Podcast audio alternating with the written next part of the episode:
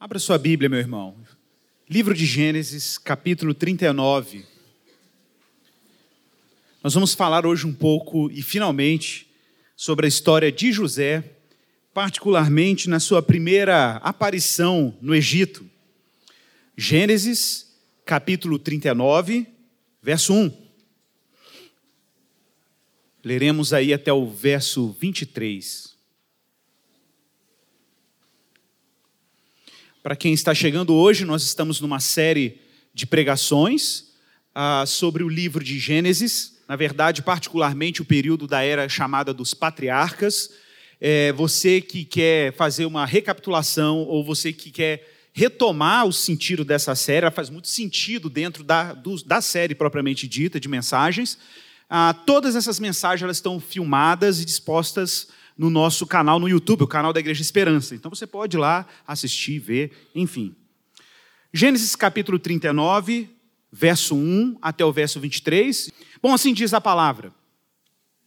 José foi levado ao Egito e Potifar, oficial de Faraó, capitão da guarda egípcio, comprou dos ismaelitas que o haviam levado para lá.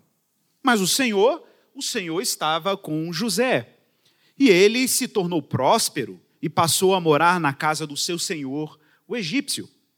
E o seu senhor viu que Deus estava com ele e fazia prosperar tudo em sua mão o quanto ele empreendia. Por isso, José achou favor aos olhos dele e tornou-se assim o seu assessor de modo que ele o fez mordomo da sua casa e entregou em suas mãos tudo o que possuía. Desde que o colocou assim como mordomo da sua casa e de todos os seus bens, o Senhor abençoou a casa do egípcio por amor de José. E a bênção do Senhor estava sobre todos os seus bens, tanto na casa como no campo. Potifar deixou tudo nas mãos de José de tal modo que não se preocupava mais com o que estava sob os cuidados dele, mas somente com a sua comida. José era belo de porte e de rosto. E aconteceu depois dessas coisas que a mulher do seu senhor pôs os olhos em José e lhe disse: Deita-te comigo. Mas ele se recusou e disse à mulher do seu senhor: O meu senhor não se preocupa com o que está sobre os meus cuidados na sua casa entregou em minhas mãos tudo o que ele tem. Ninguém é superior a mim nesta casa. Ele não me negou nada, a não ser a ti, porque és a mulher dele. Como poderia eu cometer este grande mal e pecar contra Deus? Entretanto, ela insistia com José dia após dia. Ele, porém, não lhe dava ouvidos para se deitar com ela, nem para estar com ela. Mas certo dia, sucedeu que ele entrou na casa para fazer o seu serviço e nenhum dos homens da casa estava lá dentro. Então ela, pegando-o pela capa, lhe disse: Deita-te comigo. Mas ele, deixando a capa na mão dela, saiu e correu para fora. Quando ela viu que ele havia deixado a capa na sua mão, fugindo, chamou os homens de sua casa e lhes disse: Vede, meu marido nos trouxe um hebreu para nos insultar. Ele tentou deitar-se comigo, mas eu gritei. E quando ele ouviu que eu havia levantado a voz e começando a gritar, deixou aqui a sua capa e saiu, fugindo assim para fora. Ela guardou a capa consigo até que o senhor dela voltasse para casa. Então lhe repetiu as palavras: O servo hebreu que nos trouxeste aproximou-se de mim para me insultar. Mas quando levantei a voz e gritei, ele deixou comigo a capa e fugiu. Ouvindo o seu senhor as palavras que sua mulher lhe havia contado, teu servo me fez assim, a sua ira assim se acendeu. Então o senhor de José o tomou e o lançou no cárcere, no lugar em que os presos do rei estavam encarcerados, e ali ficou. O Senhor, porém, estava com José, estendendo sobre ele a sua bondade e dando-lhe favor aos olhos do carcereiro, o qual entregou nas mãos de José todos os presos que estavam no cárcere. E José era quem comandava tudo o que se fazia ali. E o carcereiro não se preocupava com coisa alguma que estava nas mãos de José, pois o Senhor estava com ele, fazendo prosperar tudo quanto ele empreendia. Vamos orar. Peça a Deus aí graça sobre a sua vida, sobre o pregador, para que Deus faça jus à palavra dele e seja glorificado, apesar de nós.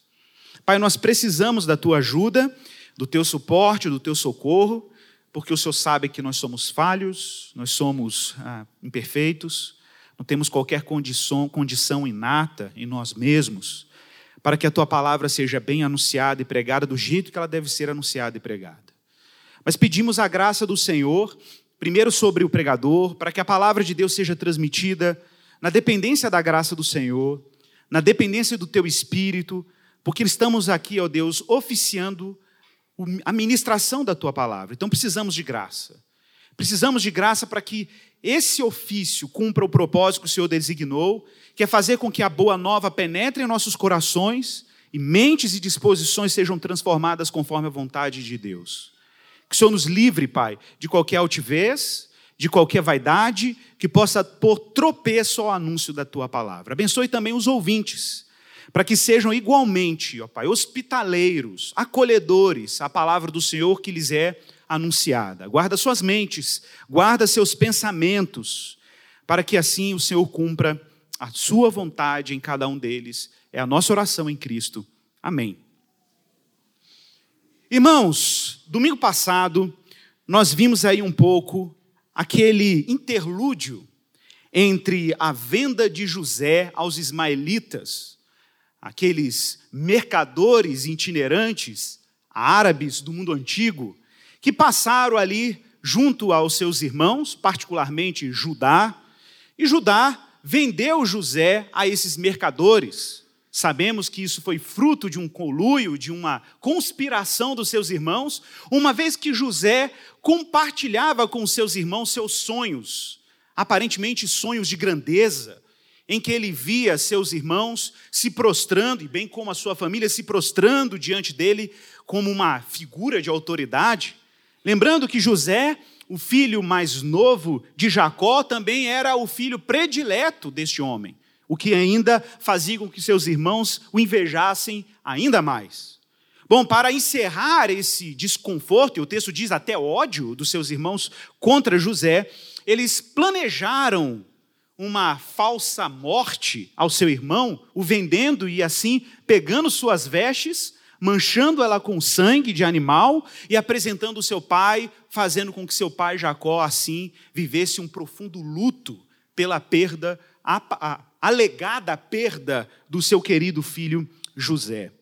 De repente, entre o capítulo 37 e o capítulo 39, que nós estamos estudando nessa manhã e pregando aqui, aparece uma história um enredo denso, pesado, nós vimos isso no último domingo, envolvendo uma série de problemas, Deus julgando, né, um sogro que se deita com sua nora, nora que finge que é uma prostituta para poder é, é, viabilizar os seus planos. Vimos também o juízo de Deus sobre os filhos de Judá, uma vez que esses filhos eram maus aos olhos do Senhor, e de repente, depois desse interlúdio, quase como um anexo dentro da história de José, aparece a história de José propriamente dita.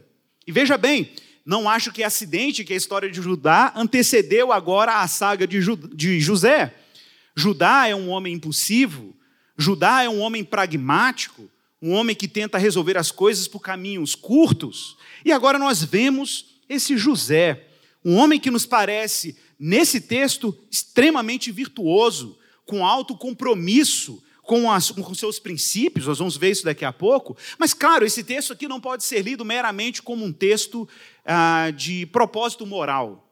A gente pode ter a tentação de ler a história de José apenas como a história de um homem com princípios que consegue escapar da sedução de uma mulher, de um joguete de poder.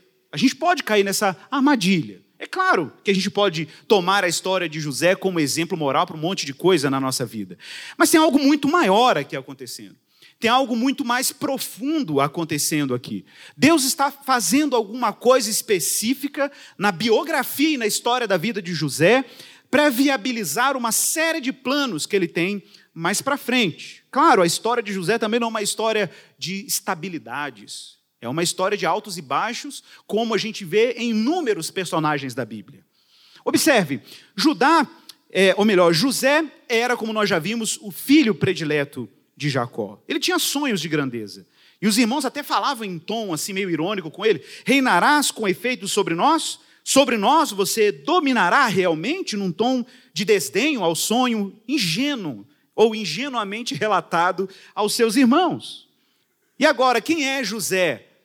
José é o grandioso dos seus sonhos? Não, gente. José agora é alguém comercializado como escravo, levado para uma terra estrangeira, vendido pelos irmãos, rejeitado pelos seus irmãos, morto, tido como morto para o seu próprio pai, um jovem que experimenta a solidão na sua forma mais terrível, exilado, sem liberdade alguma, ele é escravo, longe da terra prometida, comercializado como um produto ou como um animal de carga. Esse é José. E esse José tem pouca relação com José dos seus sonhos. Pouca relação. Mas veja bem, eu quero que você de novo leia esse texto, eu já eu falo isso, falei isso várias vezes na série, como um texto do documento da aliança. Nós estamos lendo o primeiro livro do Pentateuco, que é conhecido entre os judeus como a Torá. A Torá é o documento da aliança, é o documento do pacto. Era o livro que os israelitas liam e reliam nas suas liturgias, nos seus cultos, nas idas ao templo, era a obra que era lida pelos sacerdotes, para que o povo de Israel rememorasse os grandes feitos de Deus e a grande história da sua salvação. É bem assim que um cristão também deve ler hoje essa obra, como um documento que narra os atos salvadores de Deus. Deus está salvando o seu povo. Deus está elegendo um povo para si, porque Ele tem planos eternos, planos estáveis de salvação, não apenas para os israelitas, mas para todos aqueles que Deus um dia salvaria para além dos israelitas. Ora, foi bem essa a promessa do chamamento de Abraão. Deus disse: através de ti e da tua descendência serão abençoadas todas as famílias da terra. É bem essa a vocação que José tem nos seus ossos, que ele tem na sua carne, no seu corpo, que ele carrega consigo. Essa é a promessa. Essa é a história de José. Ou a história que José carrega consigo. E o verso 1 já começa nitidamente dando uma introdução ao que vai ser narrado daí para frente. O texto diz que José foi levado para o Egito. O texto não diz que José foi espontaneamente para o Egito. Ele foi levado. José não tem qualquer poder sobre as circunstâncias que estão acontecendo ao redor da sua vida. Ele foi simplesmente levado, sem qualquer poder de escolha, naturalmente, sem qualquer poder de decisão. Ele sequer desejava tal coisa. Ele está dentro de um grande enredo, de um grande, uma grande rede que o escravizava. E ele finalmente, lá no Egito, ele chega à presença de um homem chamado Potifar. Potifar era um oficial de Faraó, capitão da guarda egípcia, você pode ler isso no seu texto, e observe, o texto faz questão de destacar a nacionalidade desse chefe da guarda. Ele é egípcio. De novo, imagine um israelita ok? Depois de lembrar de tudo que vivenciou no Êxodo, na Páscoa, Faraó, Moisés, lendo a história de José quase como a sua própria história. Como um povo que foi levado ao Egito cativo, como José está sendo levado cativo para o Egito. Isso muito interessa ao israelita ler. Porque no final das contas, a história de um indivíduo também é a história de todo o povo. Mas diz o texto que esse José, um hebreu, foi comprado dos ismaelitas por esse oficial de Faraó, Potifar. Quem é José? Gente, José aqui é o exilado, é um hebreu escravo. Quem são os hebreus na perspectiva dos egípcios? Quem são? Quem são os hebreus? É um povo sem terra. Eles ainda não possuem terra. Abraão, quando morreu, já falei sobre isso aqui, apesar da promessa de Deus dizendo para ele que ele habitaria numa terra boa, espaçosa, que sua descendência seria inumerável, Abraão morreu com um pedaço de chão que ele comprou com o próprio dinheiro em Macpelá para enterrar sua esposa. Era tudo que eles tinham de terra. Era tudo. Agora, veja que cena. Quem são os hebreus na perspectiva dos egípcios, com seus amplos territórios, seus amplos empreendimentos, seus altares, seus templos, suas pirâmides, né, suas construções imponentes, seu faraó, que era considerado uma divindade na cultura egípcia? Quem é esse hebreu? José, se não um nômade, filho de um povo que já é sem terra, talvez numa perspectiva dos egípcios, um povo para ser escravizado mesmo. Eles são amaldiçoados. E ele ali é vendido, dado como morto ao seu pai e à sua família, exceto seus irmãos que sabiam desse conluio, exilado, rejeitado. Apesar de um cenário totalmente, totalmente desfavorável a José, no verso 2 existe um mas. mas Apesar de tudo isso, mas o Senhor estava com José. O Senhor estava com ele. Irmãos, olha como isso é animador. É animador pensar que o indivíduo pode estar privado de família, pode estar privado dos seus vínculos sociais, a pessoa pode estar privada de relacionamentos significativos, ela pode estar privada de bens, da sua terra, privada de sucesso, privada de tudo. Mas observe, o texto diz que José tinha tudo, apesar de tudo que ele tinha perdido, ele tinha tudo. Porque o verso 2 diz claramente que, apesar de todas as variáveis negativas sobre a vida de José, o Senhor estava com José. E o Senhor estava com ele e a evidência de que o próprio Deus estava com ele nesse momento é que, apesar de toda a privação, Deus também o tornou próspero. O texto diz que Deus o fez um homem próspero, pelo menos no texto original. A palavra próspero aí, matzaliar, significa não apenas prosperidade no sentido. Porque quando a gente fala prosperidade no Ocidente, todo mundo já pensa assim, né? O sonho americano de felicidade. Deleta isso. Ok? Próspero aqui tem um sentido de ser bem-sucedido. Significa que tudo que ele colocava à mão, isso vai ficar muito evidente ao longo do texto, funcionava. Simplesmente funcionava. Tudo que ele administrava era bem administrado.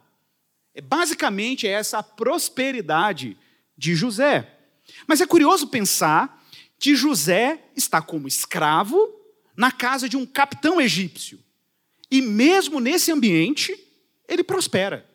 E o texto vai começar agora a descrever a prosperidade dele. Então pensa que versículo 1 e versículo 2 servem como uma espécie de tema para o que vai ser descrito daí para baixo. Ele faz quase um spoiler, né? Fala assim: olha, José passou por tudo isso, foi vendido como escravo, mas ele prosperou. Agora vamos ver como isso aconteceu. Aí, a partir do verso 3 para baixo, é basicamente a explicação desse evento.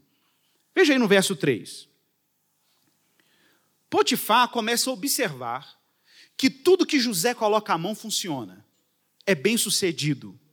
O seu senhor viu que Deus estava com ele. Interessante isso. Na medida que José administrava, servia, trabalhava para o seu senhor, as coisas funcionavam de uma forma tão extraordinária que o seu senhor, pagão, adorador de falsos deuses, reconhece que Elohim, o Deus dos hebreus, estava com ele e fazia prosperar tudo em sua mão, tudo que ele empreendia, ainda há esse detalhe no verso 3, tudo que ele empreendia, tudo que ele fazia, simplesmente funcionava. No verso 4, diz o texto que por isso, ou seja, exatamente porque Potifar percebe que a mão de José era uma mão bem-sucedida, diz o texto que por esta razão, José acabou achando graça.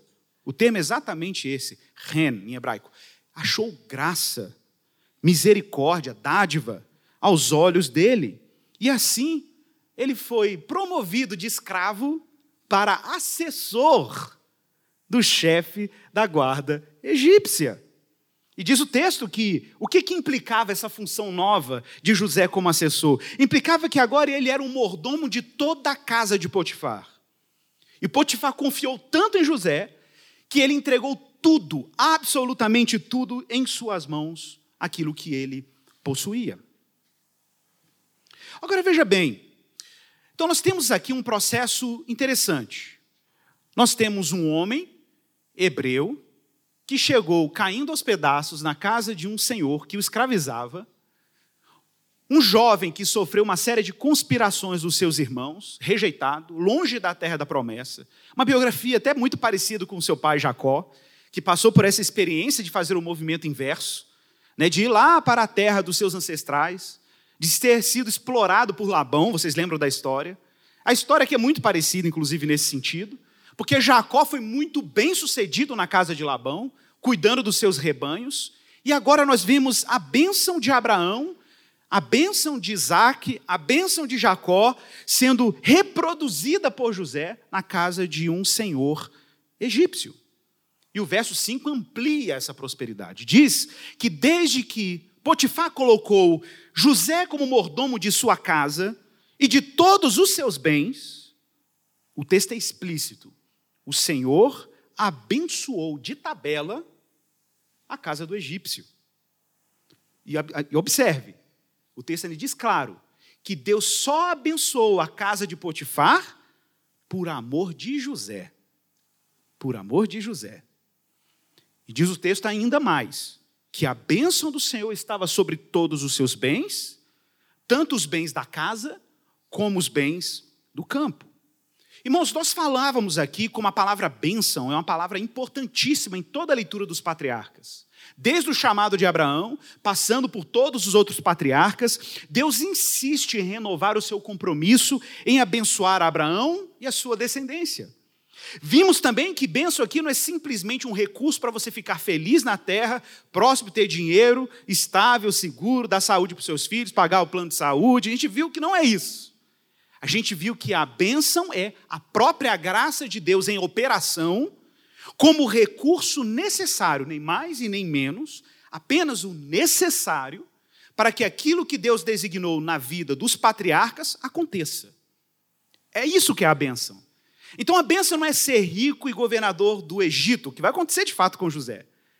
A bênção, às vezes, é simplesmente você ser pastor de ovelhas e as ovelhas serem bem cuidadas.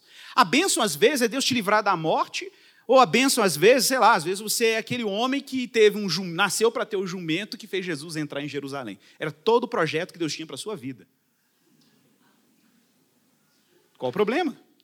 Você está entendendo que essa questão da bênção é relativa? A bênção é o recurso necessário que você precisa para simplesmente viver a partir de tudo aquilo que Deus designou como plano para a sua existência e ponto. E ponto é o suficiente para fazer o que deve ser feito. Isso chama muito a minha atenção, porque na verdade, quando a gente vai olhando para José, administrando os bens de Potifar, o que nós percebemos é que José não é simplesmente um gestor de um senhor egípcio. José é um gestor da graça de Deus. Ou para usar a linguagem de João, ele é mordomo ecônomo da multiforme graça de Deus. Deus não o colocou na casa de Potifar meramente como um bom funcionário. Deus o colocou com uma consciência. Deus está me dando graça e agora eu preciso usar essa graça de alguma forma para ver aquilo que Deus designou como sonho e como propósito para mim. Ele tinha sonhado com isso. Gente, não foi um sonho, sabe, um sonho de coach, aquela coisa assim, ah, você vai ser bem sucedido, você vai bombar na vida. Não. José simplesmente teve uma revelação. Qual foi a revelação? Deus vai me exaltar sobre os meus irmãos. E ele era até ingênuo. Porque quando nós vamos caminhando com a história de José, a gente vê nitidamente que José não é um homem que tem aspirações de poder. Ele não tem aspirações de poder, ele simplesmente está vivendo aquilo que Deus lhe designou como plano e propósito. Então, gente, não leia a Bíblia numa perspectiva do século 21, de uma cultura em que o sucesso é quase a salvação das pessoas, ser bem-sucedido é quase como a redenção pessoal de muita gente. José não está operando por essa lógica. José está operando pela lógica da providência, de um Deus que governa a história, de um Deus que está pensando a longuíssimo prazo, nas implicações, inclusive, do que ele anda operando na vida desse indivíduo.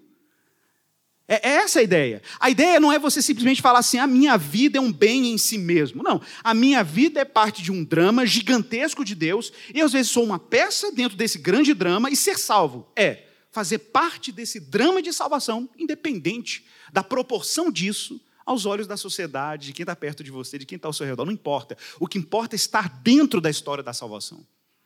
O que importa é estar inserido naquilo que Deus planejou. E estar inserido naquilo que Deus planejou é inevitavelmente ter os recursos, inevitavelmente, os recursos para que Deus cumpra tudo aquilo que Ele planejou para a minha existência, envolvendo a glória dele. Então, observe, não é, não é uma prosperidade barata, entende? Não é uma prosperidade medíocre, de achar que ah, eu, vou, eu vou ser bem sucedido, eu vou ser abençoado, as pessoas vão olhar para mim com meu carro novo, vão olhar para mim para minha casa bacana e vão falar: olha que pessoa feliz e abençoada com Jesus. Não, gente, você não vai colocar no seu carro um adesivo, eu sou. Não vou falar.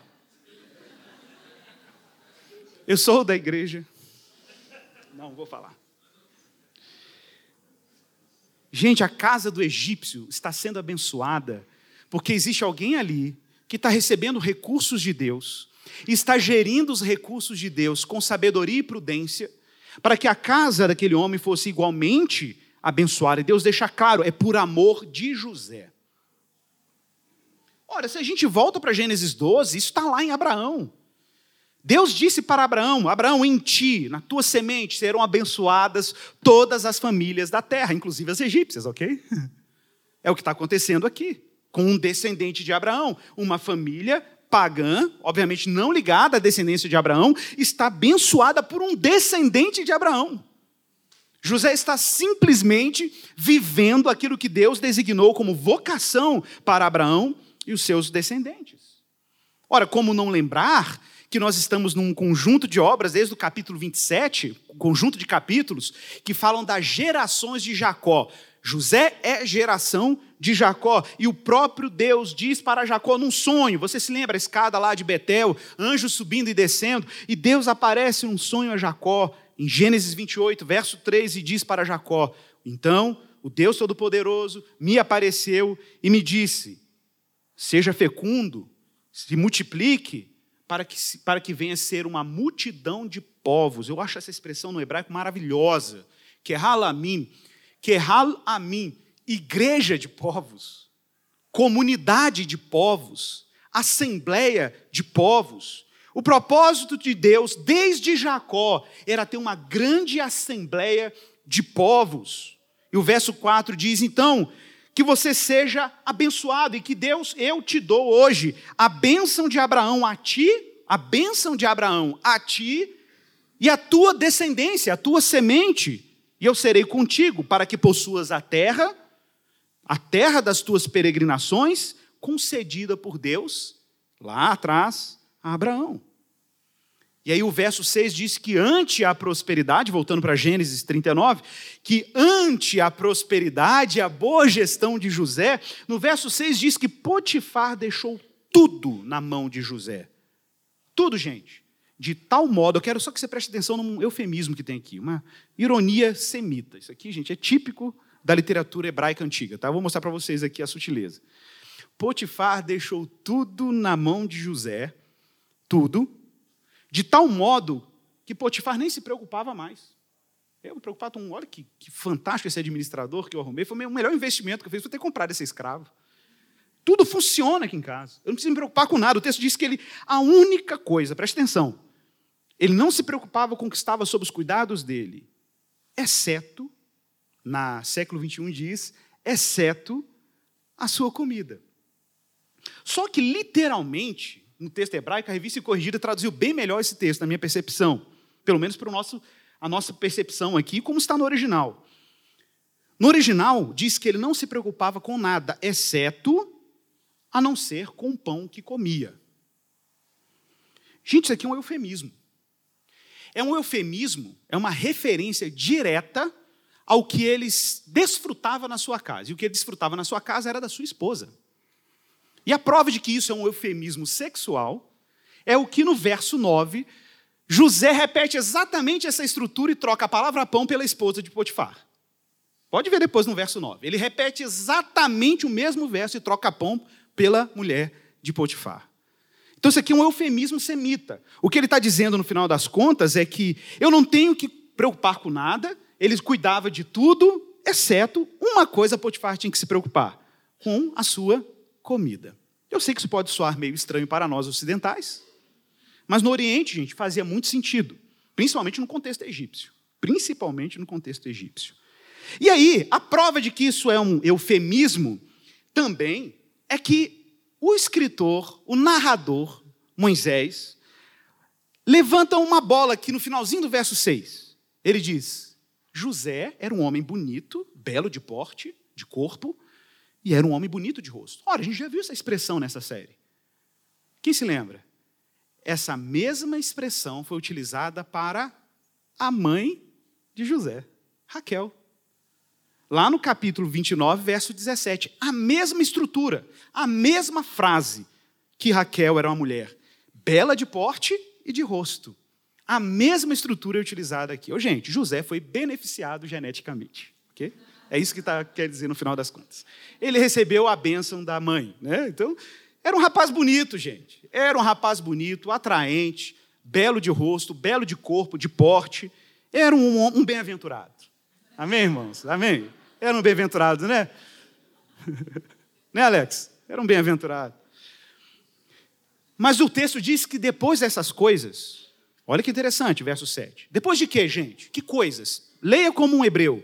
Depois dessas coisas, que, que coisas? Depois de todo esse benefício, depois da prosperidade, depois que está tudo funcionando, depois que todos os processos estão. Deus está abençoando José, está tudo muito bom, gente. Depois dessas coisas, da prosperidade, da bênção de Deus, a mulher do seu senhor pôs os olhos em José. Eita, Lele. E a mulher ficou, gente, obcecada por José. Agora eu quero que você entenda isso aqui. Gente, José é basicamente, basicamente, dentro da casa do seu senhor, José é o seu senhor. Pensa assim nessa lógica. Ele é o seu senhor. Em tudo ele é o seu senhor. Ele tem total controle sobre os bens do seu senhor. Ele tem total controle sobre as terras, sobre a casa, sobre os servos, sobre os animais. Pensa nisso. Pensa que ele é simplesmente a autoridade máxima naquela casa quando o seu senhor não está lá. Né? E mesmo quando ele está lá, ele ainda continua exercendo extrema e quase total, falei quase, porque com exceção da sua esposa, tudo estava sob seu poder. Mas observe como é que é a lógica de poder aqui. Tá, tem, tem uma lógica de poder. Qual é a lógica de poder? É que ele não pode esquecer uma coisa. Apesar de ser assessor do seu senhor, ele ainda é um escravo. Ele ainda é um escravo. E claro, a mulher de Potifar está instrumentalizando, fazendo uso desse poder. Ora, quase que ela diz num tom: ele é meu escravo, está aqui em casa, escravo do meu marido, tarará. Então ela, o cara é bonito, né? E diz o texto que ela pôs os olhos em José e disse sem, nem, sem titubeagem, não teve, teve nem sedução, foi um ataque frontal. Deita-te comigo. Ponto final. Ora, parece que José está num contexto de abuso de poder. José está num contexto de assédio. E o texto diz no verso 8 e no verso 9 que José dá as alegações e as razões porque ele não podia aceitar essa proposta. E ele dá as razões. Veja aí. Mas ele se recusou. E ele disse à mulher suas razões. Olha, o meu senhor não se preocupa com o que está sob os meus cuidados, e nem as coisas da sua casa. Ele me entregou, assim em minhas mãos, tudo o que ele tem. Ninguém é superior a mim nessa casa. Observe a posição de poder dele. Ninguém é superior a mim nesta casa. Ele não me negou nada, a não ser a ti. Observe como a estrutura é igualzinha que a gente viu lá do pão. Por quê? Porque és mulher dele. Agora, observe mais uma vez. Como que funciona a cabeça de José? Gente, José tem um sistema de crenças. José tem uma, um quadro de princípios. José tem tudo desenhado na sua cabeça. Ele tem tudo desenhado. José tem uma clara convicção de que ele, Deus o abençoou, que ele tem a bênção dos seus ancestrais no que ele está fazendo, que Deus está com ele o tempo inteiro, e que a prova disso é que tudo funciona na casa do seu Senhor, mas que Deus lhe excetuou, Deus lhe privou de exercer o poder sobre uma coisa naquela casa, sobre a mulher de Potifar. E ele diz claramente no final do verso 9 aí: Como poderia eu cometer este grande mal e pecar contra Deus? Gente, observe que, que como é que a visão. José, ele está tá tão claro para ele que ele é um gestor da graça de Deus, um gestor da bênção de Deus e para a glória de Deus, que o que o leva a negar o convite da sua senhora não é porque ele está sendo leal a Potifar, é porque ele está sendo leal a Deus. É porque ele está sendo leal a Deus. Ele não serve o seu Senhor como se estivesse servindo ao Senhor. Ele está servindo ao Senhor Deus. Então, observe que ele tem um mapa claro para ele se localizar aqui, nas tentações. Ele diz: O Senhor que está aqui nessa casa não tem do que se preocupar, tudo está sob meu cuidado, ele me entregou tudo que tem, ninguém é superior a ele, a ele, próprio José. O seu Senhor não, não lhe negou, negou coisa alguma, só tem uma exceção: eu não posso, não posso me apropriar da mulher do meu Senhor. Ô, gente, isso aqui me lembra de alguma forma, de alguma forma, Adão e Eva no jardim do Éden. Ora, Deus deu tudo para Adão e Eva no jardim. Deus lhes deu a tarefa de gerenciarem todos os recursos de Deus naquele lugar. A função de Adão e Eva eram ser gestores da multiforme graça de Deus e da bênção de Deus depositada naquele jardim. O Senhor disse para Adão e Eva: de tudo vocês podem comer no jardim, de tudo vocês podem desfrutar, vocês vão ser corregentes, dominar todas as coisas, mas só tem uma exceção a esta regra, uma. Daquela árvore ali, ó, do conhecimento do bem e do mal, vocês não podem comer. Qualquer hebreu que lesse a história de José, de alguma maneira ia lembrar, ia fazer um, um déjà vu, um flashback de um evento que parecia muito com esse evento. Só que José se coloca numa resposta completamente diferente da resposta que comumente nós poderíamos esperar de um filho de Adão e de um filho de Eva. Ele apresenta suas razões. Diferente de Eva, que se deixou levar pela história da serpente, pela lábia da serpente, José tem claro na sua mente qual é a história que está dando suporte para suas decisões. Gente, José tinha suas fragilidades. José que beirou a tentação, de fato, de exercer poder. Fala, se eu já tenho 99, por que eu não posso exercer 100%? Ora, foi o mesmo problema de Adão e Eva no jardim. E no verso 10 diz que, entretanto, apesar dos argumentos de José, ela insistia, e gente não insistia pouco, não. O texto diz que ela insistia dia após dia. Ele, porém, simplesmente não lhe dava ouvidos. Não lhe dava ouvidos nem para se deitar com ela e nem para estar com ela. O texto é claro no verso 10.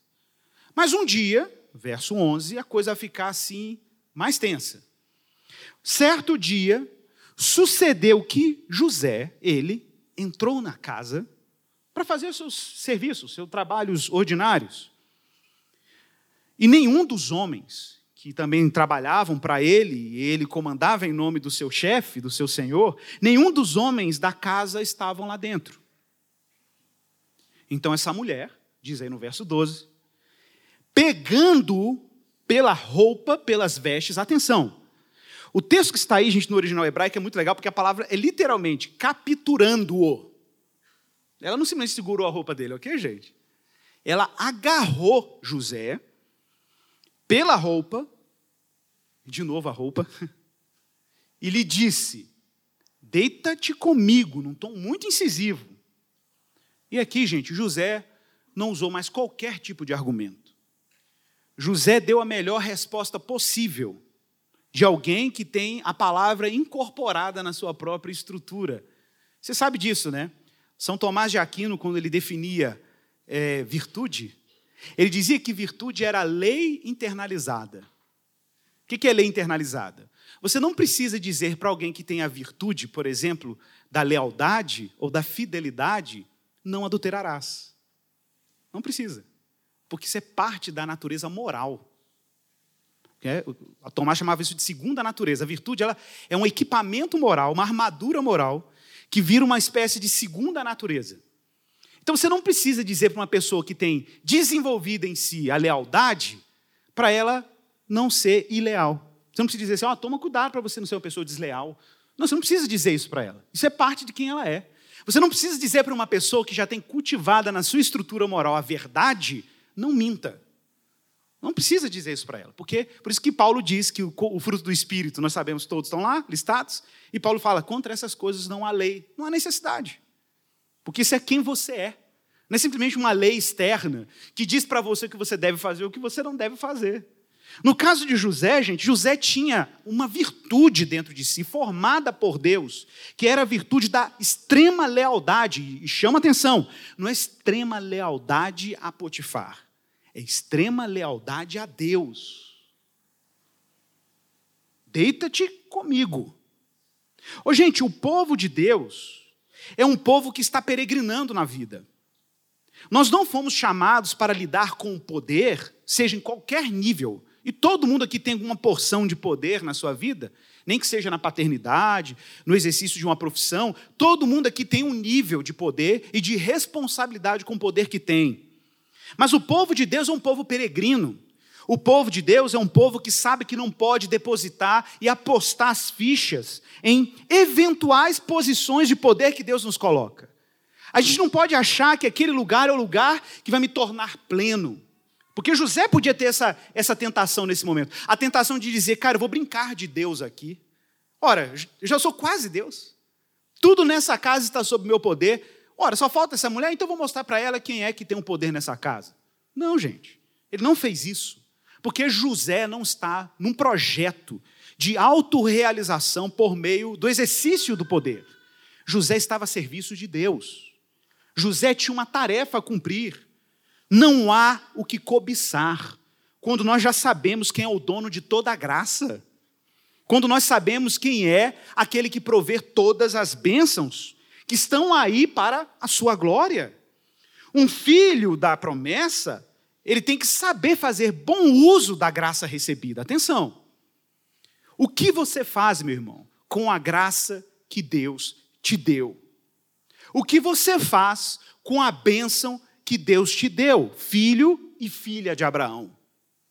O que você faz com isso? Você procura usar esse recurso para se auto-salvar? Ou você usa esse recurso para que Deus seja glorificado no mundo?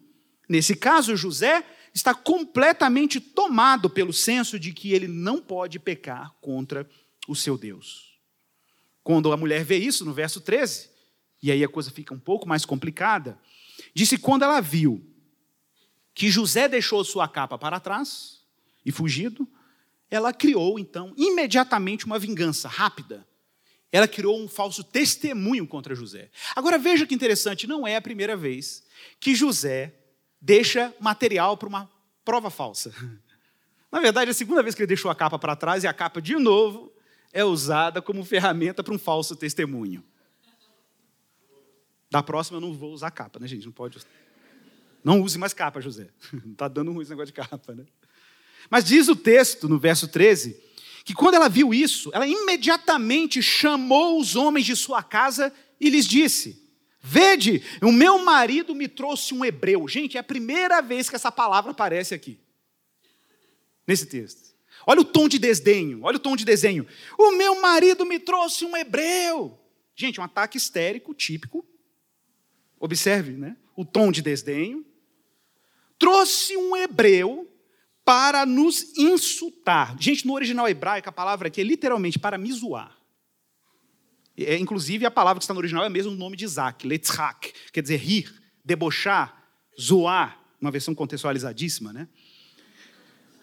Então a ideia é essa, assim, meu, olha só, meu marido me trouxe um hebreu para ficar debochando da gente, para ficar insultando a gente. E pior, ele tentou deitar comigo, mas eu gritei. Gente, ela está alegando estupro. Ela está alegando estupro. E no verso 15 diz que ela ainda construiu mais a narrativa e disse: e quando ele ouviu que eu havia levantado a voz e começado a gritar, deixou aqui a capa e saiu e fugiu para fora. Pronto, o circo está armado. E ela diz no verso 16, né, o verso 16 menciona que ela guardou a capa depois de usar os seus servos como testemunhas de um falso crime, né? Ela deixou a capa consigo, exatamente como os irmãos dele fizeram no passado, guardaram a capa dele, né, para poder forjar uma prova falsa contra ele, ou pelo menos para alegar que ele tinha morrido. Ela faz a mesma coisa com a capa de José, e no verso 17 diz que quando o marido dela chegou, ela ainda piora a narrativa. Então lhe repetiu as palavras para o marido. Gente, se ela tivesse sido estuprada por um homem livre do Egito, já seria um crime. Ela ser estuprada por um escravo já seria um crime pior. Agora, ser estuprada por um escravo, homem, hebreu, torna tudo muito pior. Tudo muito mais grave para a sensibilidade cultural egípcia naquele contexto ou do mundo antigo. E aí diz o texto que o servo, olha o que ela diz: o escravo, o servo hebreu que você nos trouxe, aproximou-se de mim para me insultar. Mas quando eu levantei a voz e gritei, ele deixou comigo a capa e fugiu. E diz no verso 19 que quando o seu senhor, né, quando o seu senhor ouviu aquelas palavras, as palavras que a sua mulher havia lhe contado, ele, principalmente a expressão, né, o teu servo fez assim, diz que a ira de Potifar se acendeu. Gente, ele era o chefe da guarda. Ele era prova provavelmente um dos líderes, inclusive, do presídio que José vai ser enviado daqui a pouco. E olha o que diz aí no verso 20: Que então o Senhor de José o tomou pela mão e o lançou no cárcere. E observe esse detalhe. John Alton chamou muita atenção para esse, esse detalhe que eu acho legal demais. Que ele diz que esse cárcere não era um cárcere comum era o lugar em que estavam presos, estavam os presos do rei. Quem eram os presos do rei? Não era uma cadeia comum de, de ladrão de galinha, ok? Os presos do rei eram os presos de Faraó, eram prisioneiros políticos. Gente que dava problema dentro da corte ou contra a corte egípcia. Ora, por que, que Deus me coloca José dentro de uma prisão, digamos, mais elitizada? Ora, porque Deus tem planos para José. Deus tem projetos para José e a sua descendência e o seu povo. Era lá mesmo que ele tinha que ficar. E diz o texto que ele ali ficou encarcerado. Mas olha o que acontece no verso 21. Lembra, gente? Tá ruim, não tá? Ficou ruim de novo, não ficou? Mas o verso 21 reforça o que começou o texto. O Senhor, porém, estava com José. É, é, é, esse, é, é essa é a diferença. Vocês estão entendendo, gente? Aqui, eu sempre falo isso aqui na igreja, que um cristão é natural, é eventual, desde a história bíblica, passando por toda a história do cristianismo. Irmãos, a história do cristão é uma história de sofrimento. Fique tranquilo. Você pega desde os primórdios, passando pelos discípulos, os pais da igreja, os reformadores, os missionários do mundo contemporâneo. Gente, é uma história de sofrimento. É isso. Gente, a propósito, essa é a nossa teologia da prosperidade aqui na igreja, tá? Então, dá tempo de desistir. Então, mas é um sofrimento que envolve o que? A glorificação de Deus. Qual é a diferença do sofrimento do cristão para o sofrimento de um não cristão? Sabe qual é a diferença, irmão? A diferença é que o Senhor está com você. É isso que o salmo do pastor diz. O Senhor estava com José.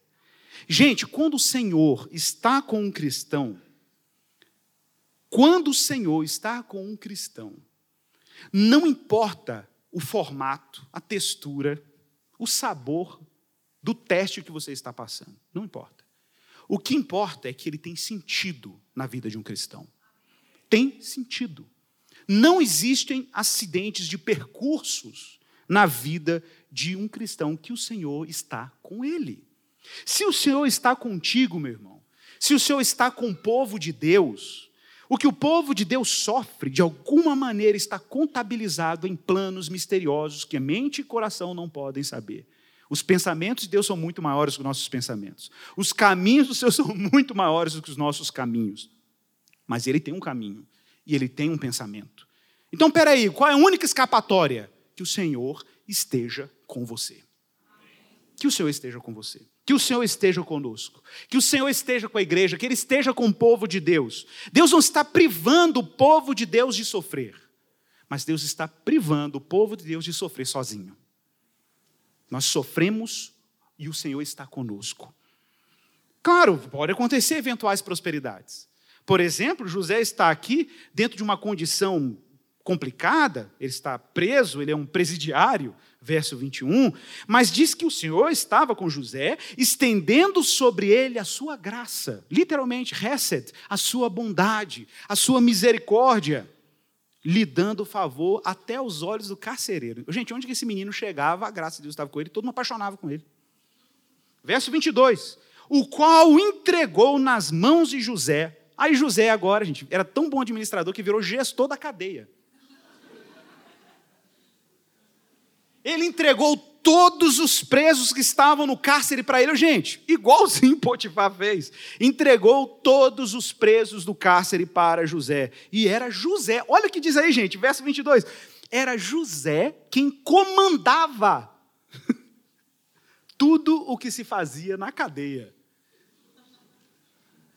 Ele foi promovido na cadeia, gente. E olha o que acontecia com o carcereiro.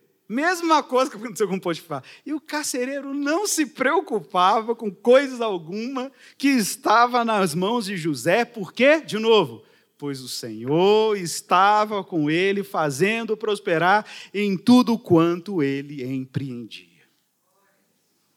Irmãos, vamos recapitular rapidinho para encerrar. José foi lançado numa jornada inóspita. Lembra? Desprovido de família, de relacionamentos, da terra, da promessa, da dignidade, da liberdade, da identidade. Estava longe de casa. Mas o Senhor era com ele. Esse era, era a única coisa estável, gente. Entenda isso. Sabe que eu gosto daquele texto de Hebreus quando fala que a esperança é como uma âncora que penetra além do véu. Essa analogia é maravilhosa, porque qual é a vantagem da âncora? A vantagem da âncora é assim: você pode estar num barco, um dia vai ter calmaria, um dia vai ter tempestade, um dia vai ter o barco vai quase afundar, um dia o mar calma, outro dia a vida é assim, gente. A vida é instável como o mar. A única coisa que você não se pode dar ao luxo é de não estar ancorado em um lugar seguro. Por isso a esperança é como uma âncora que penetra além do véu. Por como e como o Senhor estava com José? Quando o Senhor estava com José? Olha, o Senhor estava com José em todos os momentos. O Senhor estava com José quando ele prosperou, quando ele foi tentado, quando ele foi caluniado, quando ele estava preso, o Senhor é a única coisa estável quando tudo mais mudava. Isso é maravilhoso. Eu me lembro que uma vez, para encerrar, eu, quando o João era mais novinho, a gente lia toda a noite para ele lá, Crônica de Nárnia, agora ele está lendo sozinho. E a gente estava lendo lá O Cavalo e Seu Menino, para quem não leu a obra, é um menininho que foi vendido como escravo, tem uma história muito legal, não vou fazer spoiler, o Shasta. E uma vez o Shasta estava numa jornada, parecido com a de José. E Chassa estava num deserto inóspito, numa noite fria. Ele começou a ouvir o barulho dos chacais, dos lobos, tendo muito medo. E de repente ele sentiu como se alguma coisa peluda estivesse protegendo ele, aquecendo ele durante a noite. Mas ele não conseguia entender quem era. Ele ficava com medo, inclusive, achando que aquilo podia hostilizá-lo a qualquer momento. E em várias etapas, quando Shasta, na sua jornada, é ameaçado, aparece uma criatura misteriosa que ele acha que é ameaçadora, mas está sempre ajudando ele de alguma maneira. E quando chega no fim da sua jornada, essa criatura misteriosa se revela a ele como Aslan, o leão. E ele disse: Quem foi que me salvou do leão nessa terra? Ele falou: Só existe um leão nessa terra aqui que sou eu, não tem outro não. E aí Aslan vai e diz para ele: Sabe quando você estava lá no deserto? Sabe quando você estava com medo dos chacais? Sabe quando você se sentiu solitário? Sabe quando você estava desamparado? Sabe todos os apertos que você passou nessa jornada, sendo rejeitado desde lá da sua casa, rejeitado por aquele padrasto que você arrumou? Pois é, eu, Aslan, estava contigo. O que importa, meu irmão, é se o Senhor está conosco. Jesus, meu irmão, em tudo foi tentado, mas sem pecado. Hebreus capítulo 4, verso 14 diz que Jesus, o Filho de Deus, é o nosso sumo sacerdote, que penetrou os céus, em quem nós devemos conservar firme a nossa confissão, porque nós não temos sumo sacerdote que não possa se compadecer das nossas fraquezas. Antes, Jesus foi tentado em todas as coisas à nossa semelhança, mas sem pecado. E o autor de Hebreus faz uma convocação, Hebreus 4, 16. Acheguemo-nos, portanto, confiadamente junto ao trono da graça, a fim de que, assim, recebamos misericórdia e achamos graça para socorro em ocasião oportuna. Vamos orar.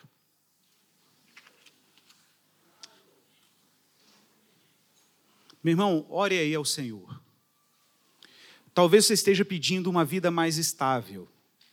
Talvez seja o momento de pedir que a sua relação com Deus seja mais estável. Porque o Senhor estava com José.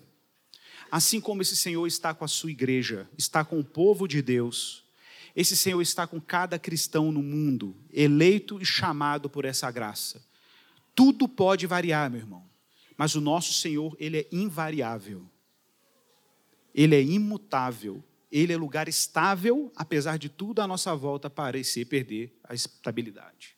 Creia nisso, meu irmão, ore por isso. Peça a Deus apenas confiança, fé irrestrita na obra do Filho de Deus. Pai, nós oramos aqui e pedimos que o Senhor nos conceda a graça de permanecermos assim leais àquilo que a tua palavra nos designou. Se nós fomos chamados como filhos de Abraão pela fé. Se fomos conectados nessa promessa milenar, a promessa de sermos bênção e gestores da graça de Deus em um mundo que está trincado pelo pecado. Sabemos, Deus, que nessa missão teremos muitas tentações, como teve o nosso ancestral espiritual José, mas que tenhamos a consciência de que o Senhor não está nos dando poder para autossatisfação, mas tem nos dado poder e dons e capacidades e oportunidades para a tua glória, para o teu louvor. Senhor, que o Senhor nos livre das tentações que são inerentes a essa jornada. Que o Senhor nos dê a graça que José teve para perseverar e cumprir aquilo que o Senhor planejou para ele. Pai, sabemos que com tudo que ele passou e com tudo que nós passamos em nossa vida, queremos ouvir da tua palavra que o Senhor está conosco. Abençoe a tua igreja, o teu povo, em nome de Jesus. Amém.